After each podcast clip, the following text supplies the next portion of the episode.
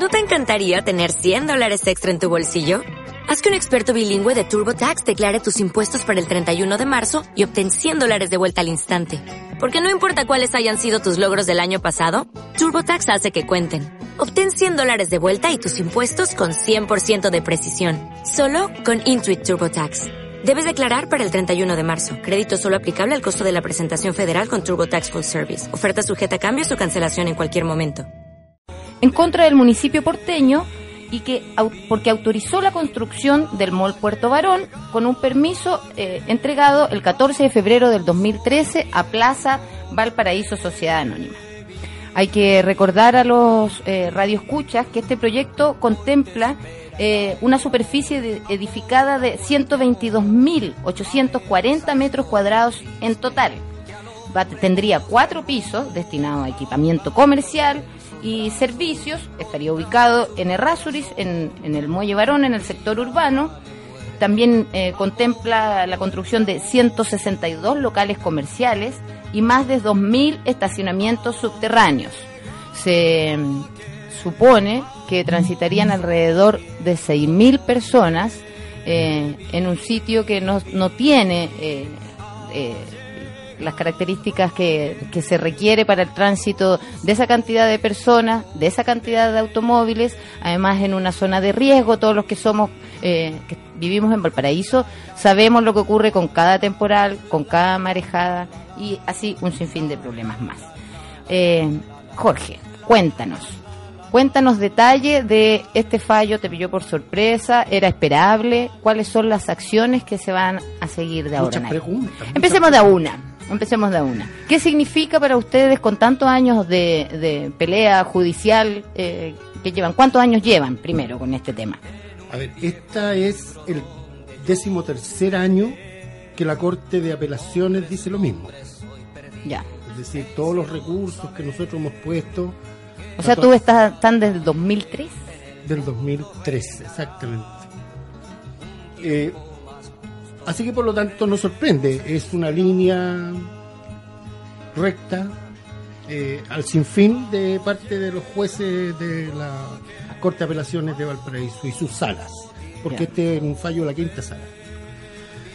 A ver, eh, por lo tanto no hay sorpresa y lo que nosotros teníamos planificado ya, pero teníamos que leer la sentencia, era que no íbamos a la Corte Suprema. Y de ahí iremos a la Corte Celestial, yo creo. Así que estamos en, eso. Ahora, eh, comentar el fallo. A nosotros nos parece que los jueces, eh, en una forma, ¿cómo decirlo? De ignorancia y subestimación de los vecinos, ha escrito eh, bastante subterfugio dentro de este de este fallo para justificar lo injustificable. Ya, pero tú crees que eso, es por un tema de ignorancia. En 13 años nos, ha podido, nos han podido informar respecto de las consecuencias. claro, es que yo creo que el sueldo que ellos ganan le da para estudiar. Debería, ¿no? Yo, yo no, yo no cobro el sueldo de ellos y yo tengo, eh, conozco mejor la ley que ellos. A mí y eso me parece súper complicado. Es más, me, me parece que ni siquiera se aplicó el sentido común. Uno de nuestros puntos fuertes en esta denuncia de ilegalidad era la zona de riesgo. Y fíjate que el juez se da la pábula, no sé cómo decirlo, este, este hálito de grandeza intelectual para desconocer de la Armada de Chile y sus organismos y las declaraciones y los planos y mapas hechos a propósito de la inundación de no reconocer que el, el, el lugar del, del varón es un sitio de riesgo. Es decir, la única organización que existe en Chile que es capaz de predecir un tsunami o las áreas de riesgo del país a propósito de este tipo de eventos es el CHOA. Y sin embargo, este juez, que yo no sé si es superdotado o está por sobre todos los conocimientos de los chilenos, ha dicho que esa no es una zona de riesgo. Porque además dice que el municipio no ha generado un plan de riesgo. Y parece que a ese juez se le olvidó que la Corte Suprema ya había fallado no hace poco, que quienes se hacían cargo de estos planes de riesgo eran aquellos que pedían la concesión o la construcción o la, petición del permiso de construcción. En este caso, En este caso, Mall Plaza o, porque en definitiva los dueños del proyecto no es Plaza, los dueños del proyecto son empresa portuaria. Exacto. Y yo preguntaría, ¿por qué Cresta, la empresa portuaria, está metida en el retail? Y es socio en concesión y en arrendamiento de Plaza o, o del grupo Falabella, para que la gente entienda mejor. Ese es el punto más, más fuerte que teníamos. ya. Entonces, a mí me parece que aquí la cochinada empieza a derramarse también por el tema de la justicia. Quiero, quiero nombrar a los jueces que votaron eh, eh, unánimemente. Ellos son María Angélica Repeto, Max Cancino y Rosario Lavín. Los tres en total acuerdo para desestimar eh, este reclamo de ilegalidad. Yo de verdad que los invitaría a le- a que leyéramos juntos públicamente en una plaza. Sería bueno que estos jueces que tienen estacionamiento, que gozan de unas jubilaciones fabulosas, etcétera, etcétera, eh, pudieran explicarnos a todos los habitantes y a todos los empresarios, además, que no son subvencionados por el Estado, ¿por qué se hace esto? Exactamente. Al parecer estos tipos pagan campañas electorales también. ¿Quiénes? Lo- El, Me- grupo. El grupo Solario, Falabella, me imagino. O sea, sería súper bueno que alguien demandara a alguien por lo que está diciendo para ver si pedir esos antecedentes. O sea, es al menos sospechoso que en una en, en una zona que es de evidente riesgo. Cuando fue el, el último temporal del año pasado, todo lo que es Sí, el, el antepasado. el antepasado, quedó todo eso inundado. Exactamente. Eh, eh, por redes sociales se corrieron eh, muchas fotos que decían lo mismo. ¿Qué pasaría si en, en, est- en este lugar, en estos momentos, estuvieran los más de 2.000 estacionamientos? Eh, la verdad es que no tienen ninguna posibilidad de salir porque la- las vías de, de, de fuga, por así decirlo, de- habilitadas no tienen el ancho ni la capacidad para poder resistir eso. Son 6.000, son 6.000, son 2.060 estacionamientos. Exactamente. Sí. Exactamente. Entonces aquí tenemos el Poder Judicial, que, que durante 13 años ha actuado eh, de la misma manera. Mirando para el lado, yo diría. Mirando para el lado, tratando de justificar lo injustificable. Ya, por insistencia yo creo que alguien debería haber eh, buscado un poco más de información. Sí, pero a pesar de que la Corte Suprema, y la tercera sala de la Corte Suprema, los mandató a, a pronunciarse en el fondo. Pero el fondo significa estudiar, no justificar. A mí me parece que eso es lo más grave de, de esta Corte. Nosotros queremos llevar este tema un poco más allá, incluso de la apelación. ¿ah? Queremos decir que a la Corte Suprema o a la- Tribunal Constitucional que aquí hay que ponerle el cascabel al gato a los jueces. Exactamente. Jorge, antes que hables de los, los, los pasos, posibles pasos a seguir de ahora en adelante, cuéntanos, más o menos resumido, cuáles son eh, los puntos más fuertes o básicos de su reclamo de ilegalidad. ¿Qué son principalmente, aparte de que sea una, sea una zona de riesgo? Porque La- está también la zona de Sí, Simón está- Bolívar. Está la zona de riesgo, está el tema de que existe una normativa. ¿Cuál es la discusión con respecto a la, to- a la zona de riesgo? Es si está o no está dentro del plano regulador. Todo esto lo desecha la Corte de Apelaciones. Pero en definitiva nosotros decimos que existe una resolución de calificación ambiental número 23 del 2005 que indica que esa es una zona de riesgo y una zona protegida además. O sea, no es solamente eso. Exactamente. Y cuando se le pregunta al municipio cómo se resuelve el tema del varón y cómo se caracteriza, dice que a través de la RCA número 23. Pero hay que leer la RCA número 23. Y eso dice que, si bien es cierto, no tiene impacto patrimonial, como algunos han querido hacer creer, y porque está lejana al sitio patrimonial de Valparaíso, lo que nosotros estamos diciendo que eso es altamente patrimonial porque es arqueológico. Pero, que además... el- pero ah, el- la bodega Simón Bolívar sí es de conservación histórica. la- y la bodega Simón Bolívar es de conservación histórica. histórica, Y es. además la resolución de calificación ambiental número 23 dice que esa bodega debe ser contemplada desde seis puntos de vista de la ciudad. Ya. Con y, por lo, y por lo tanto no se puede construir a un lado hasta 20 metros y al otro lado a 10 metros. Sin embargo, estos ganapanes de los Ceremi Claro, porque esto, ha, esto sido autorizado por dos y de- anteriormente. y de las y de las cómo se llama de las subsecretarías y todos estos chamullos del Estado que pagamos con nuestros impuestos han tenido la patudez de reinterpretar esta norma y decir que sí se puede afectar esa bodega e incluso se puede cortar cuando es una de las partes más importantes que tiene la bodega, que es lo más largo que hay en Sudamérica, a lo menos.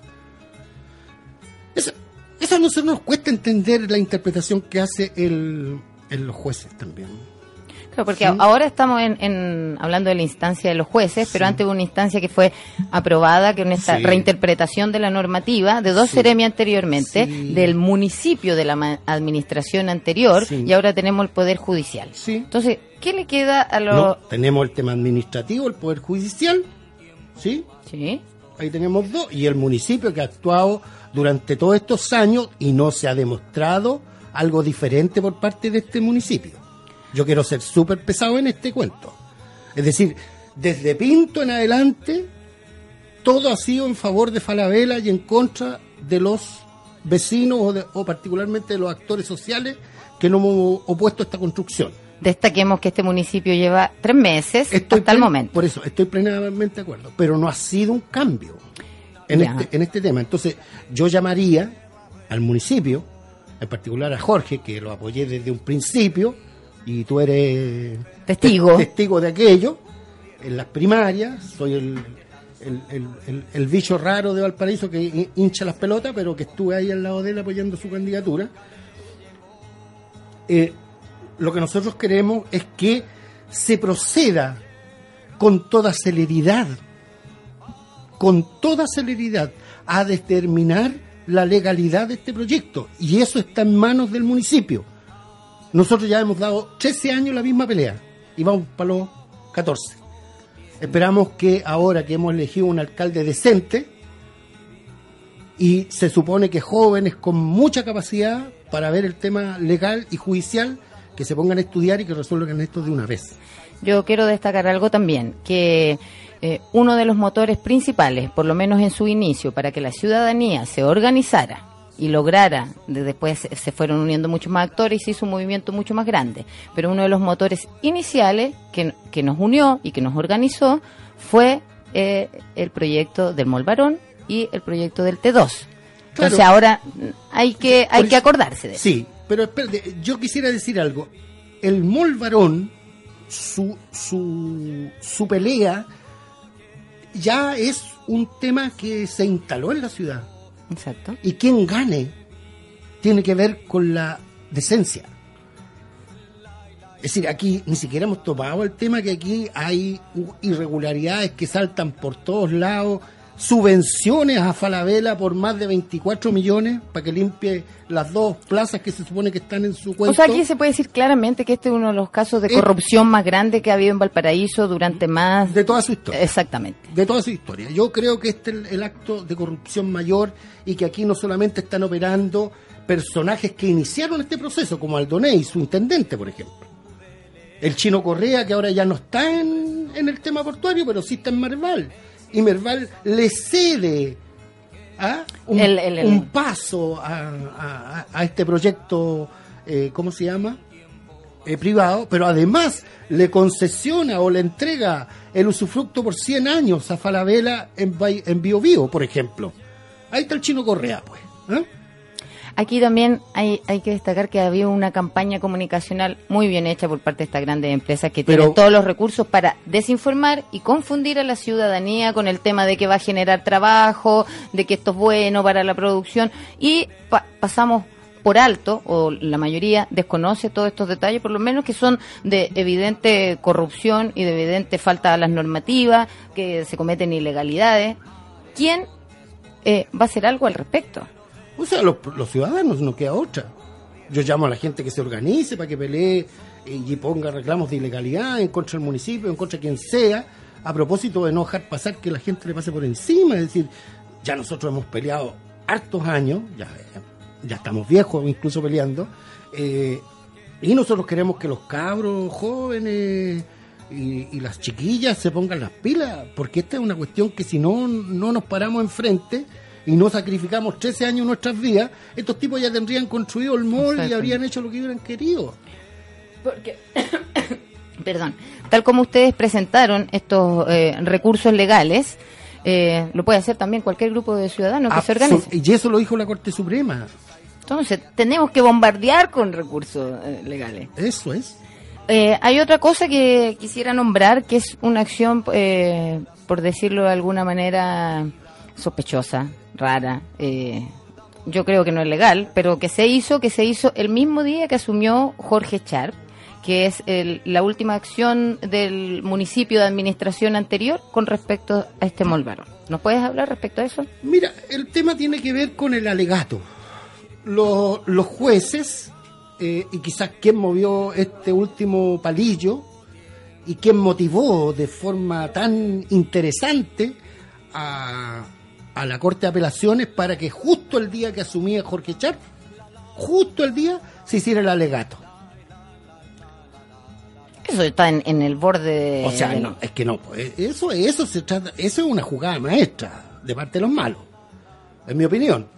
Pero eh, lo sorprendente es la ética profesional. Y, y la misma mujer que hoy día defiende a los chumbeques, que le roban la plata a los más pobres, estos juegos de supuesto Sí. capacidades mecánicas, es la que presentó esta acción. eh, la misma representante es la que representaba al Mall Plaza y representaba al municipio por parte del Mall Plaza. Y ella, estando cesada en sus funciones el día 5, porque hasta ahí duraba su contrato, el día 6 fue a alegar en favor de Mall Plaza representando al municipio. Su nombre es... Janet Bruna, si no me equivoco. Que lo recuerde. Tenemos una llamada de Antonio que quiere comentarnos algo al respecto. ¿Cómo estás, Antonio? ¿Aló? ¿Aló? Antonio, ¿cómo estás? Bien, bien. ¿Y ustedes cómo están? Bien, también. Eh, a ver, eh, mire, tengo una opinión bien... personal. Antonio, aléjate un poquito del micrófono de, de tu teléfono. ¿Y ahora? Sí, ahora sí. No, yo quería comentar sobre el tema del Mall Barón, de que dicen que ya está casi listo el proyecto y de que obviamente hay desacuerdos y desacuerdos. Ahora lo que yo quiero opinar es de que lamentablemente en Chile, bueno, en este caso Valparaíso, como se dice el dicho, ¿no? El monito baila con plata. pues. O sea, si tú no mojáis a tales personas por debajo, obviamente es difícil que te den algún paso para construir algo. Pero si tú mojas el mono por abajo, el mono baila inmediatamente. O sea, estamos de acuerdo con eso. Otra cosa sobre el mol varón de que eh, una la gente dice que va a generar empleo. Puede ser, sí, porque igual Valparaíso tiene un déficit de desempleo muy bajo. Ahora, otra cosa de que el mall, los malls, todo lo que es el capitalista en este tema de los dueños, es una máquina de hacer dinero. ¿Y, y qué pasa de que eh, estamos en un país donde el capitalismo se está poniendo sobre la opinión de la ciudadanía? No estoy, no estoy diciendo de que uno, de que existan empleos, sino que el consumismo a las personas, ¿no? ¿Qué pasa? Que este, esto, esto, esto, mm, estos grandes comercios, lamentablemente se comen los pescados grandes, se están comiendo los pescados más chicos. Lo mismo ha sucedido en algunos supermercados que han puesto los cerros. En mi caso, que yo vivo en Peyancha, pusieron un supermercado y mató a muchos comercios chicos. Eso, ¿aló? ¿Aló? Sí te escuchamos. Y entonces, yo, en mi opinión personal, más allá que genera empleo, estoy totalmente en contra. Además que es lugar de varón, se vio un lugar bien bien turista, de que la gente iba ahí a la costa, a la roca, a pasear con su hijo. Y de que esa zona se convierte en una zona de atochamiento con tacos, de que después no se va a poder cruzar. eh, eso, eso, esa tranquilidad se va a perder.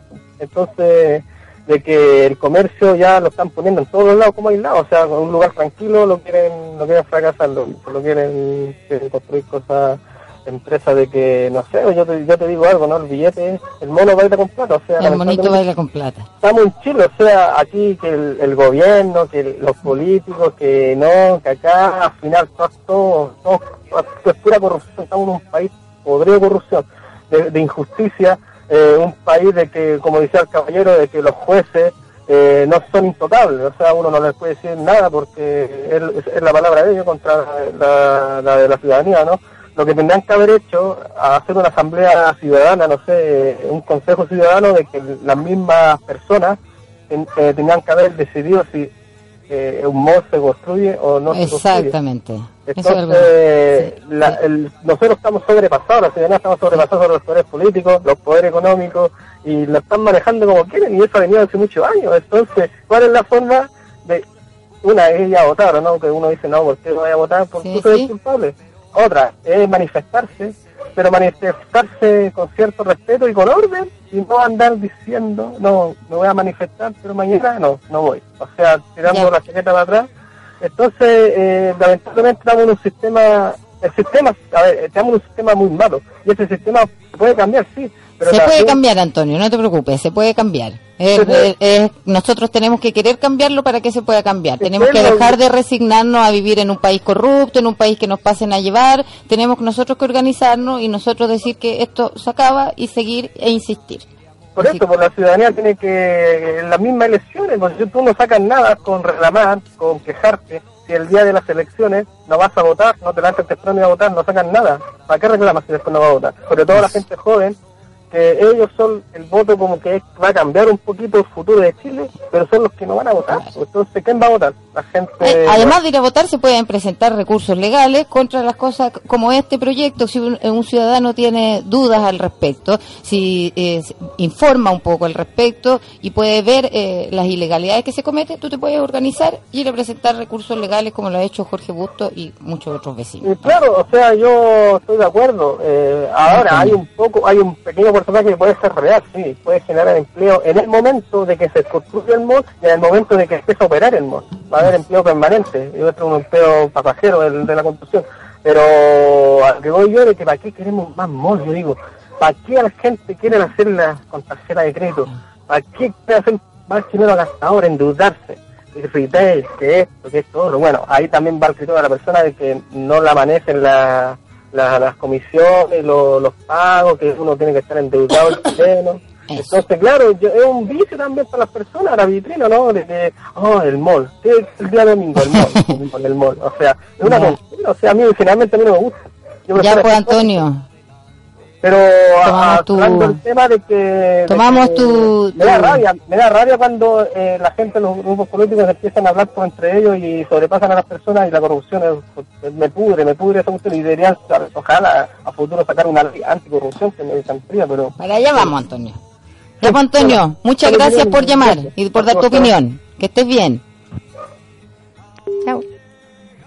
Bien, ahí la gente manifestándose. Bueno, ahora hay que pasar de la manifestación a la acción. Hay que hacer más cosas.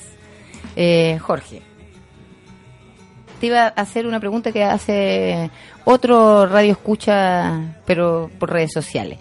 Eh, con respecto a la ilegalidad del permiso del DOM, porque el MOL tiene salida de Rasuris.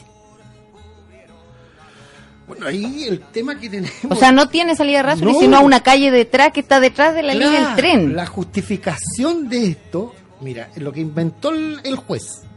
El juez indica que empresa eh, de ferrocarriles del Estado le habría vendido un retazo para que eh, entre la línea y el, del tren, la parte del mar y la parte de.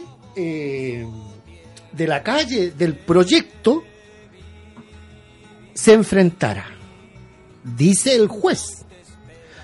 Pero un retazo, primer dato, no tiene permiso de construcción. Y segundo, a nosotros se nos entregó el rol de esa propiedad.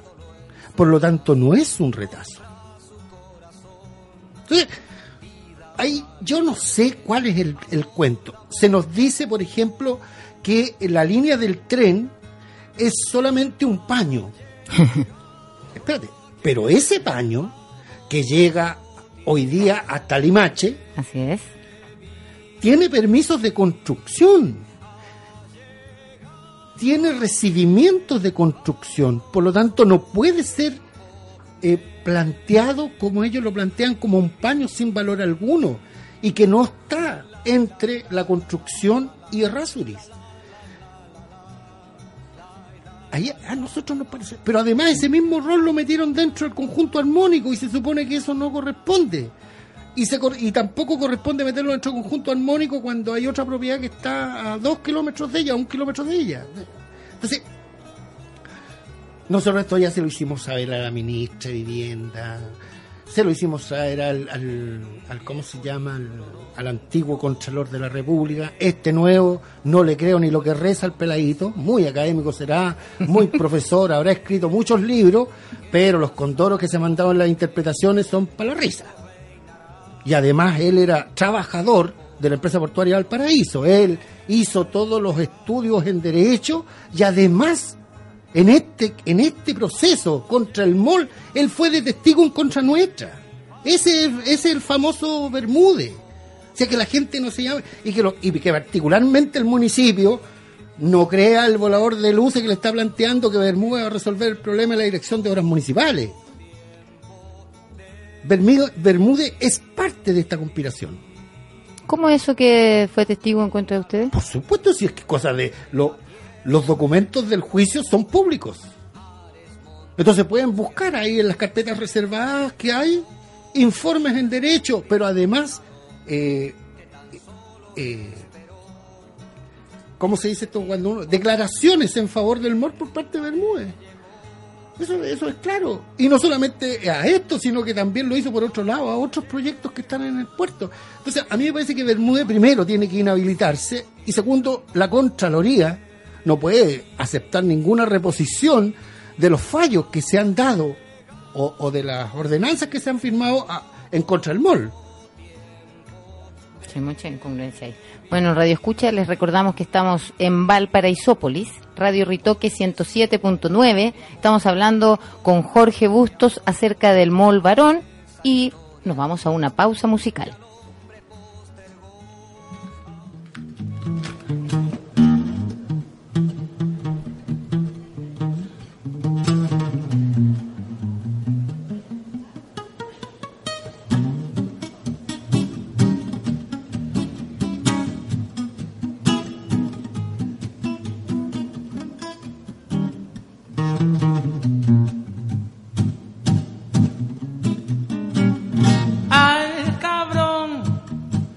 La subida a Ecuador le quedan muy pocas vidas de gato. Al cabrón de la subida a Ecuador se solicita su presencia con suma urgencia en los campos elíseos campos elíseos. De taco alto, mini falda, cual carmina, flor de piel, fue mostrándose la suelta ante el peón del ajedrez. Pero la suerte no aborda dudas, sino intenciones. Y la intención fue hasta el deseo, amuleto criminal, y se entregaron en un vals como en un pacto seminal, mientras en la barra cantábamos así. Al cabrón de la subida a Ecuador le quedan muy pocas vidas de gato. Al cabrón de la subida a Ecuador se solicita su presencia con suma urgencia en los campos elíseos, en los campos.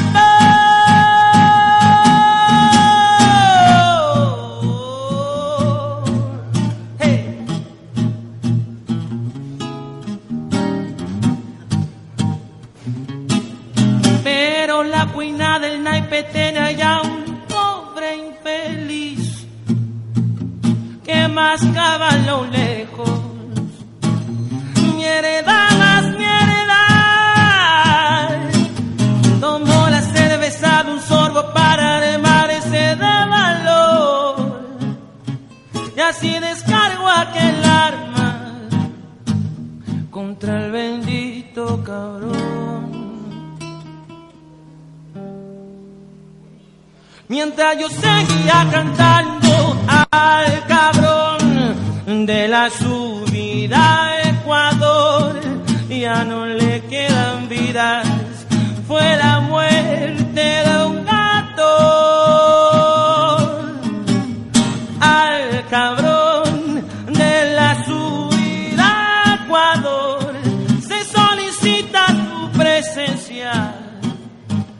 con suma urgencia. Oh, en los campos elíseos. No, no, no, no. Oh, no.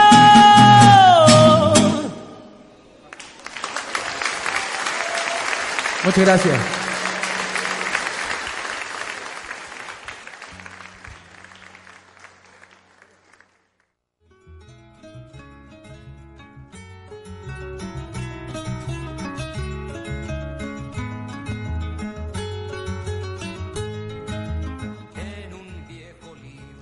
Falsa teoría de Demian Rodríguez es lo que estábamos escuchando en Valparaísópolis en Radio Ritoque 107.9 con un tema muy interesante, importante y candente para Valparaíso como es el Molvarón. El teléfono no deja de sonar, pero le pedimos eh, comprensión a los auditores porque lamentablemente es un programa tan cortito, tan cortito que siempre se nos van mucho los minutos, así que vamos a tratar de retomar las llamadas en un rato más. Jorge, continuemos. Me decías tú eh, que esperabas un, un- una actitud eh, más definitoria, eh, más activa de parte del municipio, que lleva tres meses, ya lo dijimos, están recién instalándose, pero que son un actor esencial en este proceso. Depende de cómo ellos actúen ahora, va a ser cuáles van a ser los, los resultados que tenga este proceso o si perdemos todo. Eh, las pocas declaraciones que han hecho desde el municipio, sobre todo el, jefe jurídico, le he visto por ahí, hablaba eh, de que más o menos son como hechos consumados porque esto se ha hecho en gestiones anteriores y que no era mucho lo que se podía hacer. No tan literal, pero en una pequeña declaración daba a entender eso. Eh, ¿Cuál crees tú que son las acciones que yo creo, no, me, me niego a pensar que eh, el municipio puede estar con las manos tan atadas? Yo tampoco lo creo. Yo Ya. de verdad que lo que he leído de la de la ley municipal indica que eh, se tiene que actuar de acuerdo a las normas y leyes que tiene la República. Y en el caso particular del permiso 709 que la municipalidad entrega, yo diría que comete un gran error porque en definitiva tendría que haberse presentado un estudio por parte del tipo, de parte de los tipos que querían hacer el proyecto y ese nunca se hizo. O sea, ahora la, el- el- la administración actual eh, de la alcaldía ciudadana. Eh, Podría decir que eh, esos documentos no se presentaron. Exactamente. Entonces, a mí me parece que ¿por qué, eh, por qué esa, ese amarrado no reconocer que el permiso fue mal dado, por, por ejemplo? Eso, eso le ahorraría además al fisco y en horas hombre al municipio, particularmente a su equipo jurídico, bastante tiempo y bastante dinero además, que, que en mi opinión no sobra en el municipio. Bueno, pero eh, existen eh, dictámenes de la Contraloría, a lo menos dos, a propósito del MOL, que el municipio no ha cumplido. Y eso significa grave abandono de sus deberes de el eh, director de obras municipales y según la Corte Suprema, en sus fallos reiterativos, ha dicho que los DOM, su autoridad primaria es el alcalde. Ellos dependen en términos consultivos de la seremía, pero quien es su contratante, y así todo lo podemos saber, es sentido común, es el municipio. El municipio le paga a la dirección de obras municipales. Por lo tanto, ese tipo puede ser eh, llevado a un sumario y retirado de sus actividades o de sus facultades durante el tiempo que dure el, el juicio administrativo. Es decir, no es posible que en Valparaíso todos los edificios y las construcciones de los edificios te fuera de norma. Exacto. Entonces, y eso ya lo, ya lo están diciendo los vecinos. Entonces, el DOM no solamente incumple dictámenes de la Contraloría, no solamente autoriza y revisa permisos que dio él, porque él es parte de los firmantes del 709, sin que estuvieran todos los papeles a la vista. Claro, eso debe ser una opción porque se entiende que cuando se cambian las administraciones en, las instituciones, en, el gobierno local como el municipio, el, la nueva administración que lleva se debe encontrar no solamente con, con este tema del Molvarón, sino que con un, una serie de procesos anteriores que no está de acuerdo o que detecta irregularidades, como ha pasado con edificaciones en altura. En este caso, me imagino que también tiene que haber eh, acciones posibles para retractarse como institución de la posición que mantuvieron antes. Es decir, a mí me parece que acá no podemos aceptar que los edificios tengan más pisos que lo que corresponde y que bajo un subterfugio y un sobre cerrado con altas lucas eh, se aprueben permisos. Yo, a partir de eso, no tengo dudas que en el mall algo pasó. Algo pasó. Es decir, yo me gustaría que viéramos los permisos actuales. Es decir, Matías Valdés no solamente tiene que tener un juicio administrativo, Matías Valdés debe irse preso por prevaricación, en mi opinión. ¿Y eso quién tendría que presentarle esa petición de que dé una explicación como corresponde ante la justicia? Yo tengo la idea de que es el alcalde de la ciudad, porque es autoridad directa. Oye, eh, Jorge, necesito nombrar algo, porque en, cuando anunciamos este programa, además de ti, eh, eh, presentamos al abogado que es uno de los que lleva esta causa, Rodrigo Avendaño, que iba a venir, pero ocurrió un hecho que a mí me parece un poco de, casualidad eh, de película. Rodrigo Vendaño, el abogado que está en esta Nuestro causa. abogado. Tu el, abogado. El, el, abogado de Defendamos la Ciudad, además, ¿eh? De esta organización a nivel nacional que se preocupa de, de detectar todas las irregularidades que tienen que ver con estos permisos truchos y también con la construcción en altura. Que lleva un, un largo trabajo y, y está Mucho. en muchas causas. Patricio Germán es su presidente. Exacto. Un saludo desde aquí si es que nos está escuchando. Muy bien. Bueno, a Rodrigo Vendaño hoy casualmente le robaron su computador. Exactamente. Entonces, eh, yo ya me voy a poner también un poco de ojo y alerta en este tipo de acciones, porque que le roben el computador a un abogado que está en causas que son conflictivas. No solamente está. Claro, tiene otra. Ojo, hoy día se fue a presentar un recurso en contra de los rulos. De rulos, eh, la, la termoeléctrica. que aprobó este patubo. Exacto. Y estos, estos, yo, yo hay cosas que no entiendo. Me gustaría hacer un paréntesis en este tema todos los consejeros regionales han sido elegidos por una votación y por una pelea feroz electoral para ver cómo se distribuyen las lucas que llegan a la dirección regional. Pero además ellos deben decir si les parece correcto o no correcta una construcción de tanta envergadura en la región. El voto fue unánime del Consejo Regional en contra de la termoeléctrica Los Rulos porque iba a contaminar y ponía en peligro y en riesgo la vida humana. Sin embargo, sin embargo, el intendente y todo el séquito ganapanes de los Ceremis han aprobado por unanimidad este proyecto. Ahora, yo le quiero preguntar, ¿de dónde sacaron los conocimientos para poner en duda aquello que dijeron los consejeros regionales? Porque ellos son unos ganapanes, es decir, esta es una votación política personas que nadie eligió y que malamente eligió la Presidenta de la República, hoy día deciden por la vida y la muerte de nuestras descendencias y de la contaminación, contaminación más feroz que puede tener un territorio como son las termoeléctricas.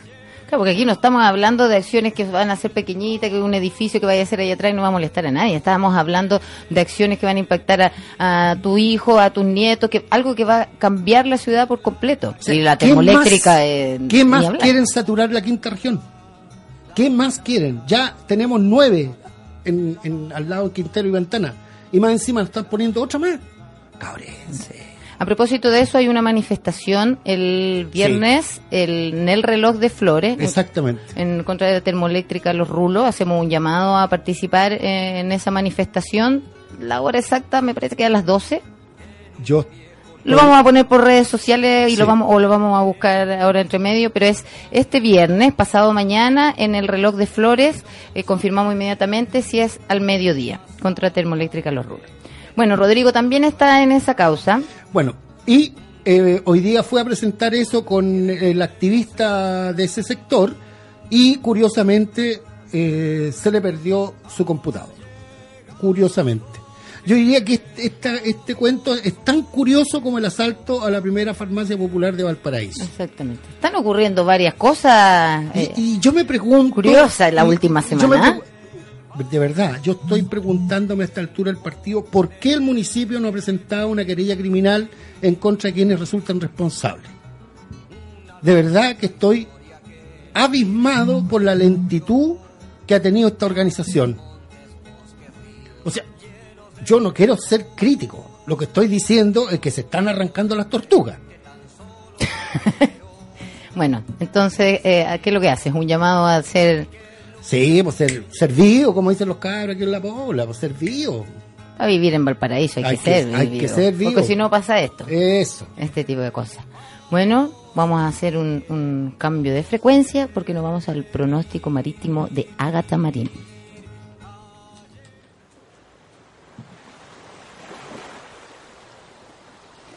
Informe marítimo para la Bahía de Valparaíso. Para el día jueves 23, situación sinóptica.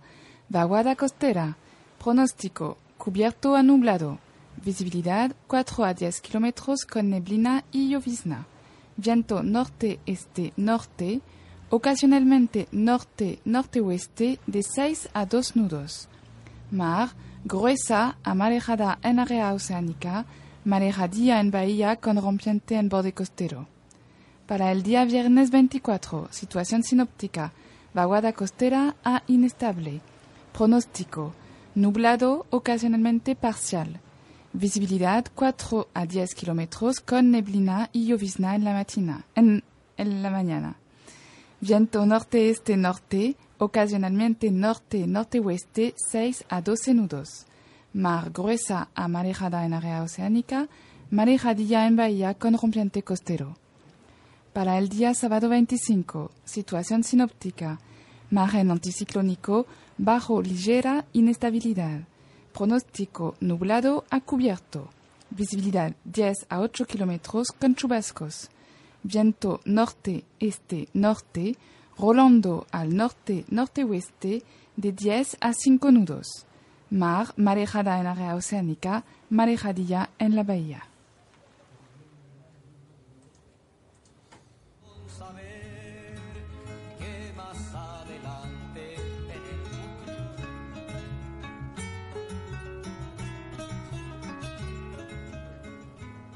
Ahí estaba el pronóstico marítimo de Ágata Marín. ¿Qué te pareció, Jorge? Ah, me acordé de mi profesor de francés. Sabemos, nos han dicho mucho radio escucha que Ágata se ha convertido en un clásico. Ágata, apro- aprovecha de comentarnos porque tú vas a hacer un... Ágata es una navegante eh, de Bretaña. Bueno, tiene es muy multifacética, eh, pero entre sus muchas cosas que hace, vas a hacer el lanzamiento de un juego libro. Sí, es un juego de mesa que está inspirado del viejo juego de la oca, pero los jugadores son buque y la meta es atracar el primero al muelle de Valparaíso. Pero para atracar al muelle de Valparaíso se tienen que enfrentar con el viento norte, con la vaguada costera, con la marejada. Con la marejadilla. Exactamente. ¿Cuándo es ese lanzamiento, Ágata? es el domingo 5 de marzo en la sucursal en el internado, ahí en Pasaje de Malo, en la tarde. Todos invitados. Todos invitados. Mira que vivimos en una ciudad puerto y toda esta información la manejamos tan poco. La semana pasada eh, hablamos de patrimonio histórico y patrimonio subacuático. Tenemos cua- más de 400 naufragios en y Valparaíso. varios enterrados donde quieren construir el mall. eh, enterrados en, en- debajo de cemento, no necesariamente en el mar. Y digo yo, ¿por qué eso no nos lo enseñan en el colegio? ¿Por qué no hacen No, a eso, los eso niños está excursiones? protegido. Eso está protegido por la resolución de calificación ambiental número 23 del 2005. Eso Ya. no puede ser tocado. Bueno, el, eh, la parte de Simón Bolívar se supone que tampoco puede ser tocada y ahora quieren hacer un mall ahí que, que Bueno, lo va a eso es lo que ellos quieren. Hace sie- eh, 13 años que quieren. Hace 13 años que no lo hemos dejado. Eso es lo otro, remarcar a la gente que piensa, porque la persona que nos llamó también delante dice como, dan por hecho, no, esto ya está listo, ya está hecho. A ver, yo quiero recordar algunos datos que, que nos pueden traer a la centralidad, a tener una visión de campo. A ver, primero, Valparaíso es una ciudad patrimonial y tiene un territorio patrimonial. Exacto. A Valparaíso han venido dos eh, comisiones de UNESCO, que son de ICOMOS. ICOMOS es el organismo internacional que está dedicado a vigilar las ciudades patrimonio. Ese, es el dato. En estos dos informes se ha puesto en cuestión y se le ha dicho al gobierno o al Estado parte que se abstenga de cualquier proyecto antes de que sea sancionado por la UNESCO. Este año debe ser presentado a la UNESCO el plano Es este año, 2017. este año, sí. este año recién, y la UNESCO va a aprobarlo o rechazarlo. Lo que significa que se podría perder la condición de patrimonio de la humanidad. Sí, pero ese no es un hecho tan grave el mall. El hecho peor es el terminal número 2.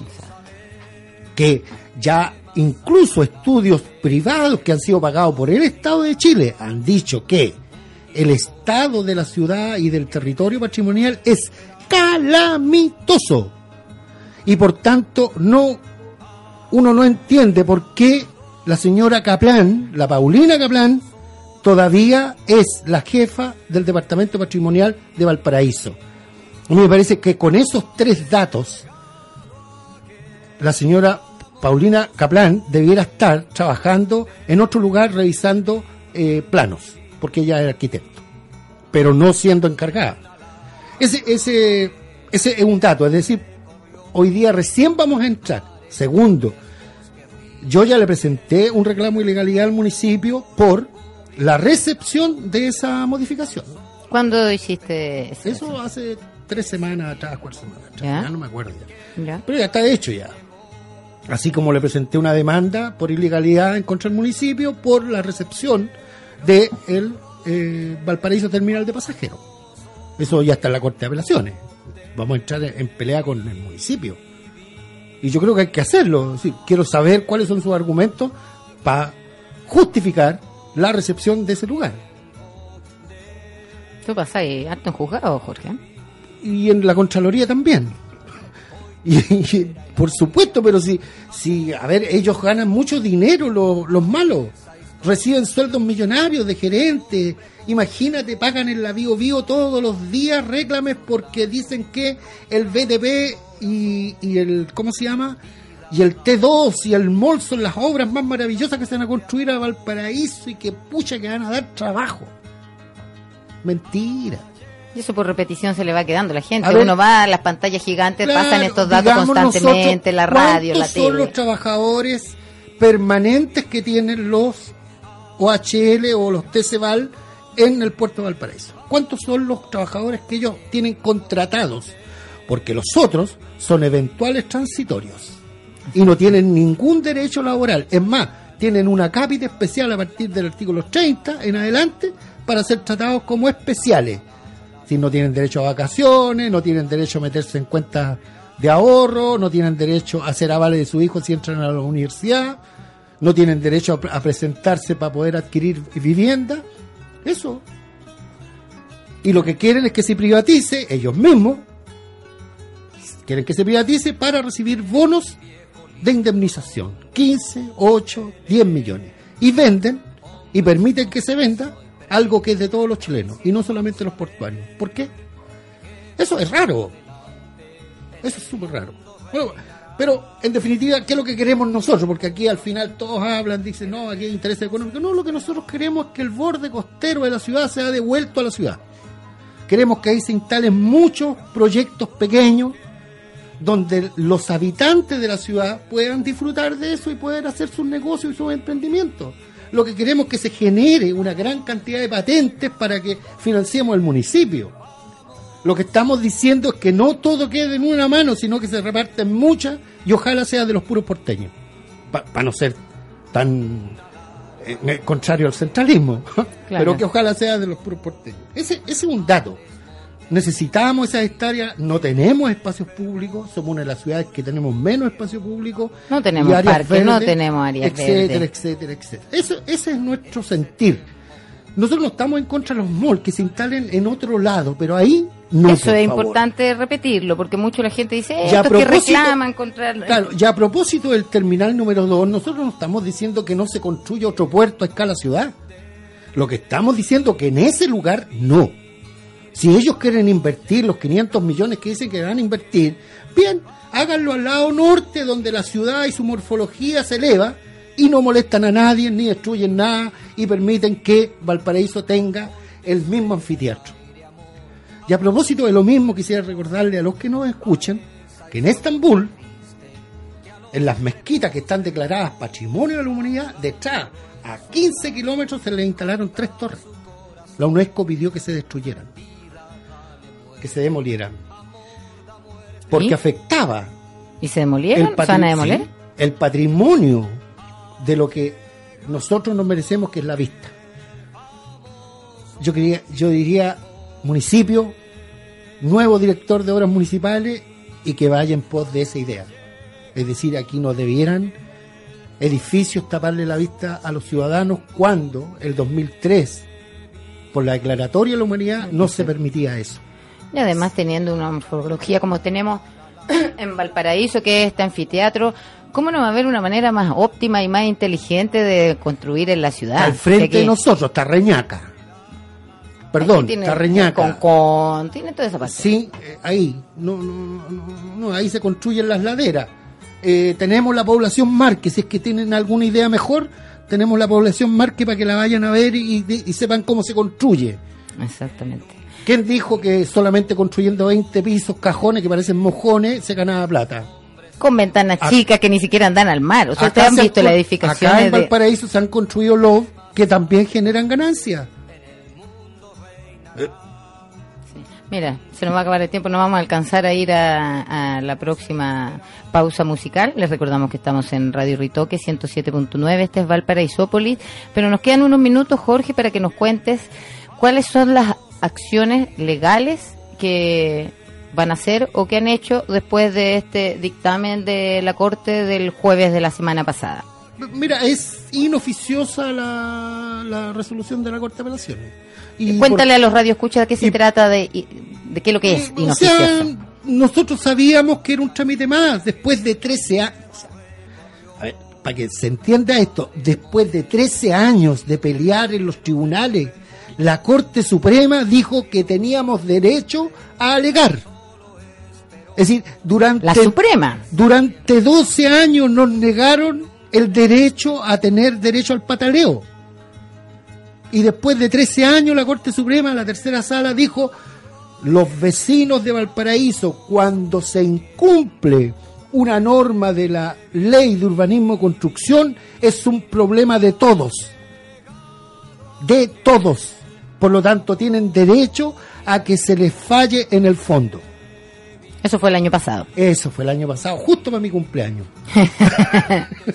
fue un gran regalo de cumpleaños además, ¿ah? porque vino una resolución de, la Contraloría y vino el fallo de la Corte Suprema, que fue genial para nosotros.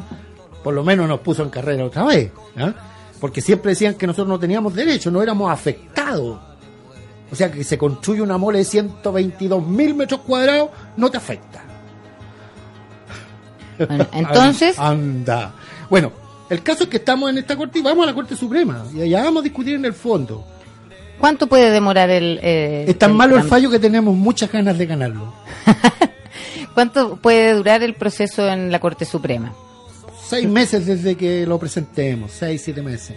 Ya, porque aparecía el... ¿Cómo se llama? Pero este además de- Dabañino, que sí. en abril o mayo ya se empieza Sí, a construir sí, este sí, molvarón. Dabañino, sí, Dabañino. Dabañino es más conocido como el Dañino. ¿Ah? Él, él, él se fue de la empresa portuaria, recibió su indemnización y ahora otra vez fue contratado. Y seguramente cuando lo echen va a cobrar otra indemnización. Es súper interesante el trabajo de Dabañino. Y además del presidente del directorio. Así es. Sí, porque tenemos unas joyitas que son profesores básicos, ¿ah? del Estado y son directores de empresas portuarias y lo único que creen ellos que saben es que los buques se estacionan cuando los buques se atracan. Bueno, ya estamos llegando al final. Necesito sí, decir un, un aviso muy rapidito antes, que es eh, en la bendita cava el jueves 23 de febrero a las 8. Mario nos manda esta información. Hay un encuentro con viñas, con viñas de vino. Ay, hombre, una degustación entonces. Bueno, de degustación, la información la pueden buscar en la página de Bendita Pasta, Pasta. o Bendita Cava. Bendita Pasta. Eh, Jorge, muchas gracias por haber venido.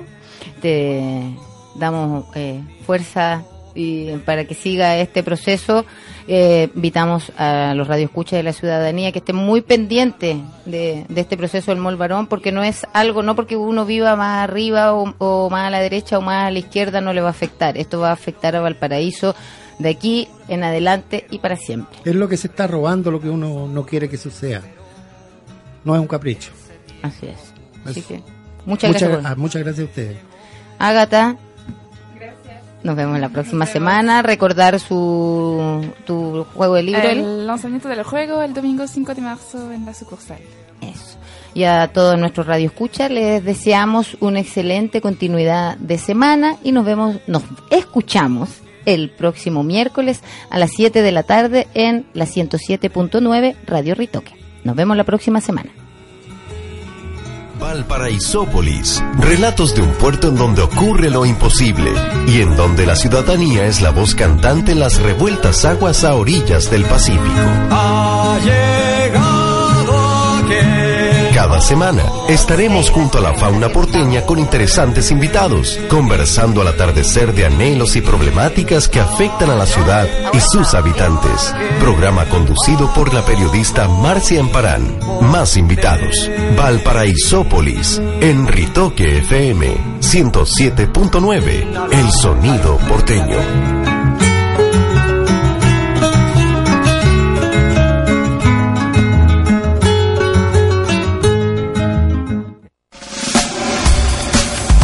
Ritoque. Rock en todas las esquinas.